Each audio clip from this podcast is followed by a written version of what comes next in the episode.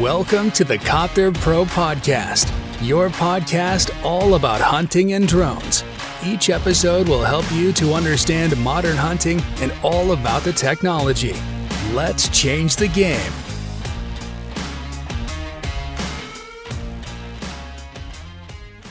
Herzlich willkommen zur neuen Podcast-Folge hier bei Copter Pro. Und zwar bin ich heute nicht alleine, sondern mit meinem Interviewgast. Andreas Barth, Dreispross, kennt ihr bereits aus meinen vorherigen Podcast-Folgen. Wir haben schon mal eine Podcast-Folge zusammen aufgenommen und da ging es darum, dass er bei uns eine Drohne geholt hat und einfach mal seine Erfahrungen generell im Bereich Drohnen vorgestellt hat. Und heute, jetzt ist ein bisschen Zeit vergangen, wollen wir das Ganze mal vertiefen und wollen einfach mal fragen, Andreas, wie kommst du mit der Drohne klar? Was hast du bisher gemacht? Aber erst begrüß mal unsere Zuhörer, die dabei sind und schön, dass du wieder hier bist.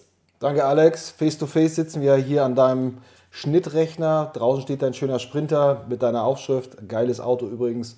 Und ja, vielen Dank. 14 Wochen. Ich habe gerade nachgeschaut. 14 Wochen ist es her. Da habe ich bei dir die Drohne abgeholt. Und da gibt es viel zu erzählen. Also, wie ich schon äh, eben kurz angekündigt habe, wie gesagt, war es damals eine DJI Mavic 2 äh, Enterprise Advanced Drohne, die du bei uns geholt hast für den jagdlichen Bereich, für den Kidsrettungsbereich. Damals hattest du noch nicht so viel Drohnenerfahrung. Mittlerweile hat sich das Ganze so ein bisschen verschärft, beziehungsweise du bist natürlich mehr reingekommen dadurch, dass du jetzt einen im Einsatz hast. Ähm, erzähl doch einfach mal, was du bis dato schon gemacht hast, welche Erfahrungen, wie gut hat es funktioniert. Ja, leg mal los. Ich muss ein bisschen widersprechen. Drohnenerfahrung ja, aber nicht mit einer Wärmebilddrohne. Ah, ja, stimmt. Da habe ich null Erfahrung gehabt und das hat auch ein bisschen am Anfang, hatte ich ein bisschen Respekt davor. Und im Nachhinein unbegründet, weil das Drohnefliegen an sich mit der DJI kinderleicht ist.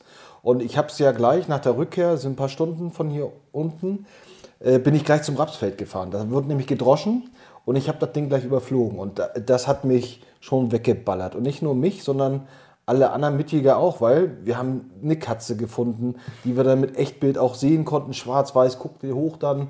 Wir haben Rehwild gesehen, aber eben keine Sau. Und deswegen haben wir gesagt, pass mal auf, hier stellen wir gar nicht ab. Stundenlanges Warten gespart, bis in die Dunkelheit, er wäre eh nicht fertig geworden, Frustration gespart und sind dann eher an die äh, Schadflächen. Also ich nicht mehr, ich bin dann ins Bett gegangen, aber die anderen. Und das war schon ein guter Einstieg damals. Ja, also ihr merkt schon, also Andreas hat ja Drohnenerfahrung gehabt, schon im filmerischen Bereich.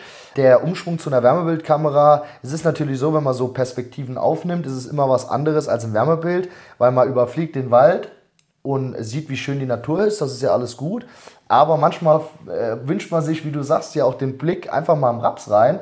Ja, Sag mal, ich habe dich ja bisher eingewiesen, also du hast eine kurze Einweisung bekommen, jetzt auch keine volle Schulung, mhm. weil das hat die Zeit einfach nicht hergegeben, weil wir noch vier Jagen waren, muss man ja. auch dazu sagen. Ja, ja. Also Thema Blattjagd. Mhm. Kommt auch demnächst ein Film von Andreas zum Thema Blattjagd, also schaut euch das auf jeden Fall mal an. Deswegen, ich habe ihm, war ja auch davon überzeugt, dass er Drohnenerfahrung hat und da ist es einfach so, ich will, dass die Leute trotzdem schon mal so eine kleine Einweisung bekommen, weil das ist doch ein bisschen was anderes als so eine Filmdrohne. Aber wie kamst du nach dieser kurzen, knackigen Einweisung, vielleicht auch mit unserer Online-Schulung, mit der Drohne klar? Um vielleicht auch mal Leuten, die jetzt zuhören, die Angst zu nehmen, so eine Drohne zu bedienen. Also es gibt nur zwei, drei wichtige Sachen, die du auch genauso gesagt hast, dass eben die Fernbedienung immer geladen sein muss, dass man einen Hotspot sendet, damit man die Drohne, wenn wirklich mal was schief läuft, wiederfindet.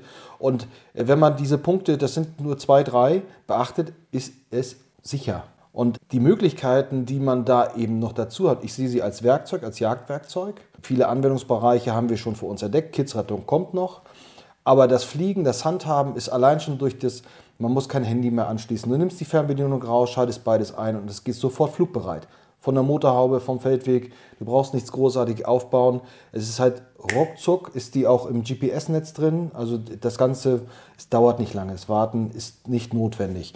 Die Akkus halten sehr, sehr lang. Es war also ohne Probleme lange Flugzeuge möglich, fast von einer halben Stunde. Das habe ich gar nicht ausgereizt. Also das ist klar, beim großen Rapsfeld, da habe ich ein zweites Akku mal reingemacht, aber es reicht.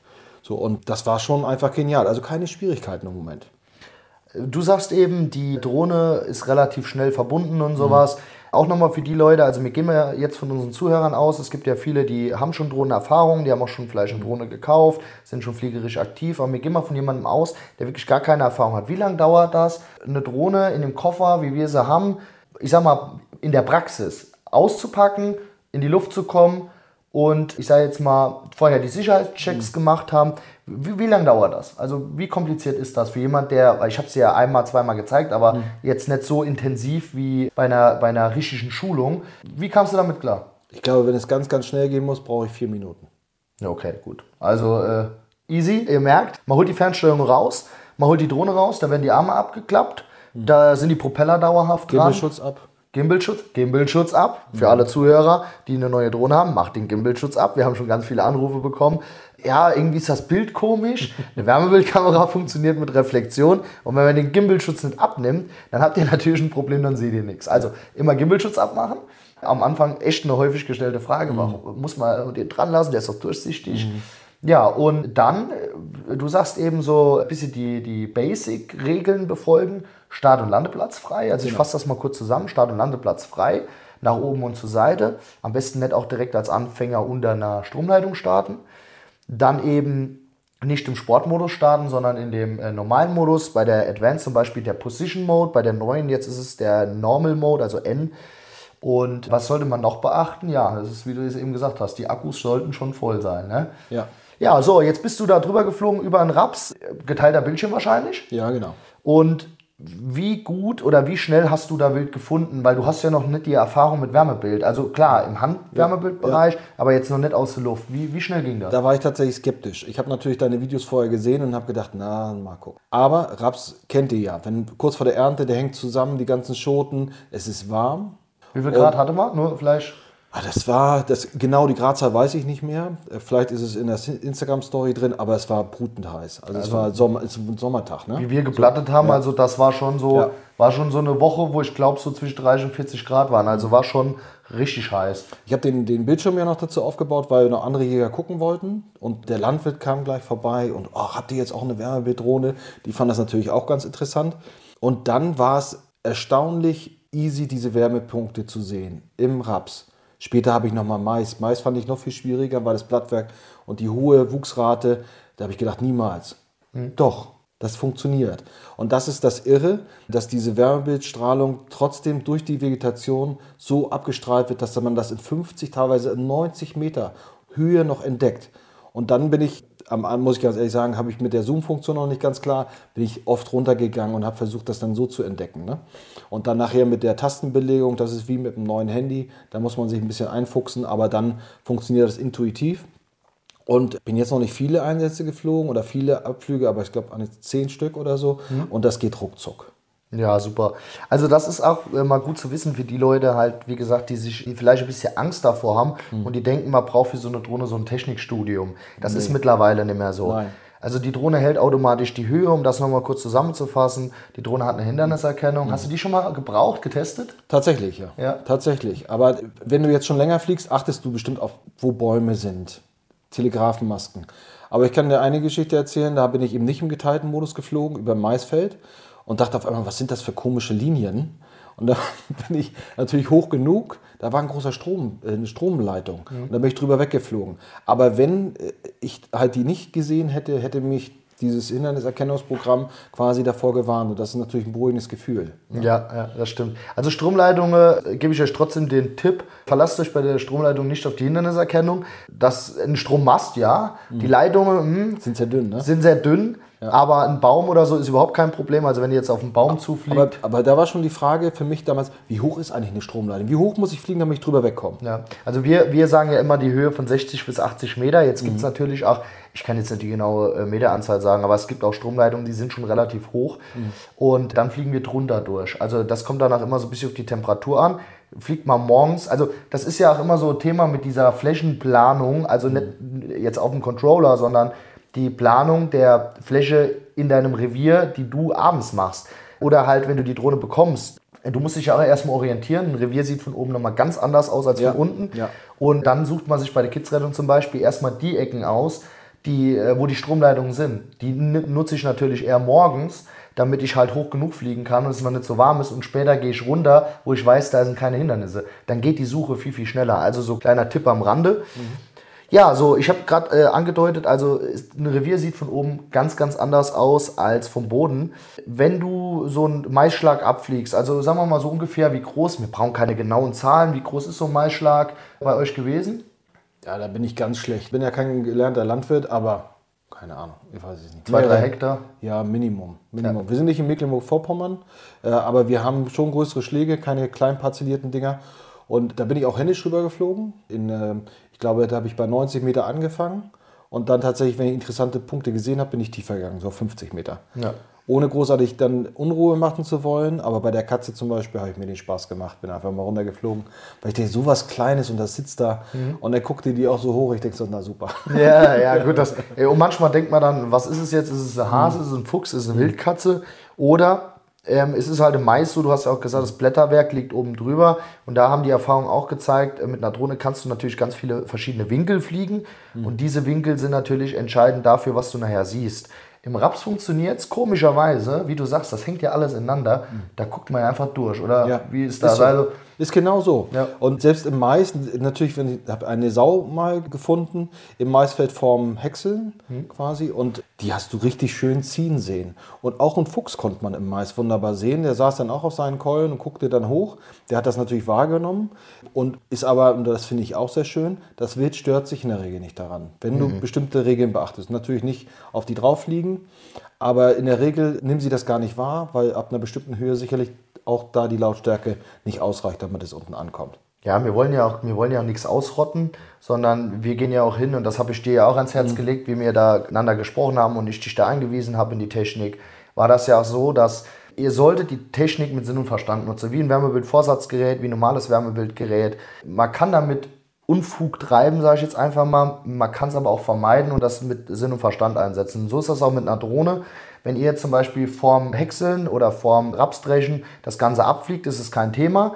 Ich meine, da wollen wir ja einfach nur wissen, ob was drin ist oder ob nichts drin ist. Lohnt sich der Zeitaufwand, das ist ein bisschen Zeitersparnis.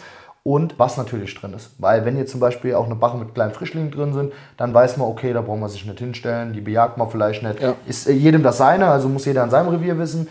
Aber vom äh, Grundsatz her ist es so, wir wollen den Drohneneinsatz relativ zeitlich weiter weg von der Jagd halten. Das heißt, wir nutzen das jetzt seit drei, vier Jahren aktiv im Revier. Und wenn man das wirklich so beherzigt, wie ich dir damals gesagt hatte, dann haben die, äh, hat das Wild auch damit kein Problem. Ja, weil äh, die kriegen erst dann ein Problem, auf Deutsch gesagt, wenn man den richtig auf den Sack geht. Ja. Ja, und wenn man während die Jagd fliegt und es knallt auf einmal, das mögen die nicht. Aber wenn man das mit Sinn und Verstand einsetzt, dann funktioniert das. Ich habe es ja anfangs gesagt, das ist ein Hilfsmittel in der Jagd. Ich, ich mag Effektivität. Ich weiß, das ist ein ganz schreckliches Wort, auch wenn man jagen geht. Aber wir alle gehen arbeiten, wir haben alle lange Tage. Und gerade wenn es zur Erntezeit geht oder bestimmte Sachen, Kidsrettung nachher genauso. Du gehst davor oder danach arbeiten. Und das ist natürlich die Absuche, händische Absuche, viel zeitintensiver als mit der Drohne zu arbeiten und viel effektiver. Und das ist es doch, was diese Technik für uns ausmacht, dass wir, wenn es dann Pflichtaufgaben gibt, ne? also etwas überfliegen wegen Schaden oder ob da was drin ist, müssen wir jetzt ein paar Stunden hier am Acker stehen, ja, nein, oder können wir was Wichtigeres machen? Tod suchen, Wildunfälle. Das sind so Points, die kommen immer, wenn wir keine Zeit haben. Ja, hast du schon Erfahrung mit äh, Todsuchen gehabt? Ja. Tatsächlich zwei, zweimal. Einmal äh, hat ein Jagdfreund einen Bock beschossen und sagte, Mensch, dein Dackel, der kann doch Totsuche machen, der ist doch eine Ausbildung, machst ja die Brauchbarkeitsprüfung. Ich hatte keine Zeit, ich hatte eigentlich einen Anschlusstermin und dann bin ich da schon hingefahren im Brass und das hat der Dackel auch gemerkt. Und der Dackel ist ein toller, mein Willi ist ein toller, aber der hat einfach gesagt, der hat mir den Finger gezeigt und gesagt, Alter, jetzt kannst du schon mal selber machen. Ne? Also der hat nicht gut gesucht und dann bin ich zurück und der ist in ein Maisfeld reingegangen. Also das konntest du so auch nicht sehen, wenig Pischzeichen bis gar nichts. Und dann habe ich gedacht, komm, versuch's mal. Und das waren wirklich diese drei Minuten. Ich hatte ja keine Zeit, Koffer auf, den Dackel vorher abgelegt und dann hoch. Und dann sagte der Jagdfreund, der im Mais rumlief, sag mal, bist du mit einer Drohne hier? Ich sag, ja. Ich sag, guck mal, wo die jetzt ist. Da liegt was. Und die Aufnahme habe ich, die zeige ich dann auch in dem Film, den ich darüber mache. Und da kommt man den Bock schön liegen sehen. Der ist 30 Meter geradeaus, Todflucht und lag dann da. Da kann ich mich an das Gesicht erinnern von dem Jagdfreund, der sagte, das ist ja unfassbar. Der hat es auch nicht für möglich gehalten. Vielleicht kurzer Zwischenruf. Es ist so, wir wollen natürlich keine Nachsuche für hier angreifen oder sonst was, weil wir kriegen ja ganz oft die Nachrichten, ja, aber wenn ihr eine Nachsuche macht, ihr, dass das Wild, das angeschossen ist oder sonst was, hat ein Problem damit, wenn man so tief ist, da gebe ich denen auch sogar recht, also sollte man nicht machen. Ich habe dir damals auch die Höhen gesagt, 60, 80 Meter und das hast du ja auch super gemacht. Es ist ja nicht so, dass wir den Hund nicht benötigen. Also wir brauchen den Hund, weil äh, meistens ist es so, eine Totsuche Ja. ist zwar schön, aber wir haben auch ganz oft äh, Suchen auf Wild, dass sich noch, dass noch ein Wundbett liegt. Und da gebe ich den äh, Nachsucheführern hundertprozentig recht. Der Hund ist unabdingbar, ist vereinfacht das Ganze. Da habe ich auch schon einige Folgen zu gemacht. Nur, dass es hier ganz klar ist, wir sind auch äh, selbst Hundeführer und ganz klar pro Hund. Gell? Also Ich glaube, das ist auch äh, äh, niemand, und das ist ja eine Diskussion, die wir gerne führen als Jäger, als wenn wir uns gegenseitig was abgraben wollen. Und das ist ja Quatsch aus meiner Sicht. Ja. Also niemand von uns, ich, ich habe oft die Hilfe von Nachsuchenführern und nicht oft, aber ich habe sie ein paar Mal gebraucht. Bin sehr dankbar für die Jungs, weil die einfach die Scheiße ausputzen, die andere fabrizieren. Aber als Ergänzung und jetzt hier, der ich schütze, war sich sicher, das ist eine Totflucht gewesen. Klar, keine Pirschzeichen, da sagst, bist, musst du eigentlich vorsichtig sein. Aber wenn du dann mit dem Dackel weitergehst und der nicht arbeiten will und du dann auf 60 Meter rüberfliegst, dann ist das für mich in Ordnung als vorherige Prüfung. Das war auch im Sommer, sprich das Wildbrett verhitzt schnell. Wenn der Bock da liegt und äh, tot liegt, dann ist jede Stunde wichtig. ja, auf jeden So, Fall. Und, und, und äh, einfach zum Aufklären und wenn er dann da nicht gefunden worden wäre, hätte er den Nachsuchenführer holen müssen. ja. Aber am nächsten Morgen wäre er erst gekommen. Genau. So, das ist immer so diese, dieses Dilemma. Ich glaube, als Ergänzung ist das gedacht, niemals als Ersatz. Ja, super. Nee, es sind mir also nur, dass die Zuhörer, die, äh, wir haben ja auch viele Hundeführer, viele Nachsucheführer, die jetzt zuhören. Also es ist so, wir sind da ganz klar, ich habe mich da auch, oder habe da schon einige Statements zu gemacht, ähm, selbst als Hundeführer, dass die Leute einfach verstehen, okay, wir nutzen die Drohne, aber mit Sinn und Verstand. Und sehr, sehr viele Nachsucheführer haben uns das Ganze auch schon gedankt, weil sie dann wussten, okay, der Hund braucht eine Weste, der Hund äh, muss da suchen oder der Nachsucheführer wusste, auf, auf was trifft er jetzt, gerade so Mais bei einer schweren Sau oder sonst was. Ja. Ja, okay, super. Also coole Erfahrung auf jeden Fall schon mit der Drohne gemacht, muss ich ehrlich sagen. Ich denke, die Kidsrettung wird nochmal eine ganz entscheidende Sache. Wie äh, sicher fühlst du dich, wenn, äh, gibt es auch ganz oft die Frage, wie schätzt du deine Chancen ein? Viele kaufen die Drohne jetzt oder im, im Frühjahr vor der Kidsrettung, üben zwar ein bisschen, haben aber dann das Problem, die wollen zur Kidsrettung raus, fahren auch raus und haben dann immer Angst, sie finden was nicht. Wie schätzt du deine Chancen ein, jetzt mal, obwohl du es noch nicht gemacht hast, eine Wiese abzusuchen und da einen Kids zu finden? Du hast es ja damals mal schon mal mitgemacht gehabt. Viele haben Angst davor, da was zu übersehen und ganz viele rufen uns an, ey, kann das sein, dass ich da nichts sehe, da war nichts? Und da sagen wir immer, ja, es gibt auch Wiesen, wo nichts ist. Wie schätzt du da deine Chancen ein? Ich bin davon zu 1000 Prozent überzeugt, dass es viel, viel besser und effektiver ist als dieses händische Nachsuchen. Ja, nee, ich das- war ja das ist da klar, ja. bei und war da schon absolut überrascht, wie, wie, wie schnell die Kitze gefunden worden sind und wie viele. Und jetzt mit, dem, mit den ersten Versuchen mit schwerer Vegetation. Und eine Katze ist auch nicht groß. Und ein Fuchs ist auch nicht groß. Und wenn ich dann ein Kitz suche, was in der Wiese liegt, morgendlichen Wiese, mit einer, mit einer vernünftigen Körpertemperatur, ich werde die Kitze finden. Das weiß ich jetzt schon. Also mit, Fliegericht traust du dir es auch zu? Ja. Also Ja. vom, äh, von, den, von den, ich sag jetzt mal vom Handling her und sowas, dass du, dass du halt da vielleicht mal in der Dämmerung startest. In der, äh, da war, bist ja auch schon geflogen in der Ja, Dämmerung. absolut. So, also ähm, wie ist das da? Vielleicht mal nochmal so Feedback für die Leute, weil wir haben auch viele Leute, die wollen die Drohne nachts einsetzen, was laut EU-Recht übrigens erlaubt ist, dass man die Drohne nachts einsetzt. Die hat eine entsprechende Beleuchtung, die Position Lights und das Anti-Collision Light. Wie ist das nachts? Ein Jagdfreund äh, sagte, Mensch, er hat Sauen im Mais und er wollte wissen, wie viele ungefähr. Ich sage, weißt du was, wir können das mal probieren. Ich kann dir nichts versprechen. Und auch davon gibt es eine Aufnahme, sonst glaubt einem das ja keiner. Und, und das hat keine zwei Minuten gedauert. Dann bin ich in der Dunkelheit mit dem Position Light, haben daneben gestanden auf dem Feldweg und bin rübergeflogen. Es hat keine zwei Minuten gedauert. Dann haben wir die Bachen gefunden mit Frischlingen. Und dann habe ich in den Farbmodis auch gespielt. Und dann siehst du sie richtig wuseln im Mais um die Bachen, die ganz ruhig weitergebrochen haben im Mais. Und er so, oh oh, oh oh. Also es war einfach ein interessant. Wildschaden vorprogrammiert. Ja, ja, tatsächlich. Aber das war halt auch unfassbar, wie schnell das ging. Und dieses Position Light, und ich habe auch den Scheinwerfer mal rangemacht, weil das nochmal zusätzlich auch eine Beleuchtung ist. Und der Sichtflug ist möglich. Okay, perfekt. Auch ganz oft gestellte Frage, wie schwer ist es nachts? Also kleiner Tipp von mir noch, wir fliegen nur im Wärmebild nachts, weil im Normalbild sieht man sowieso nichts. Außer ihr seid tief genug, dann könnt ihr auch mit dem Scheinwerfer im Normalbild arbeiten, das ist überhaupt kein Problem.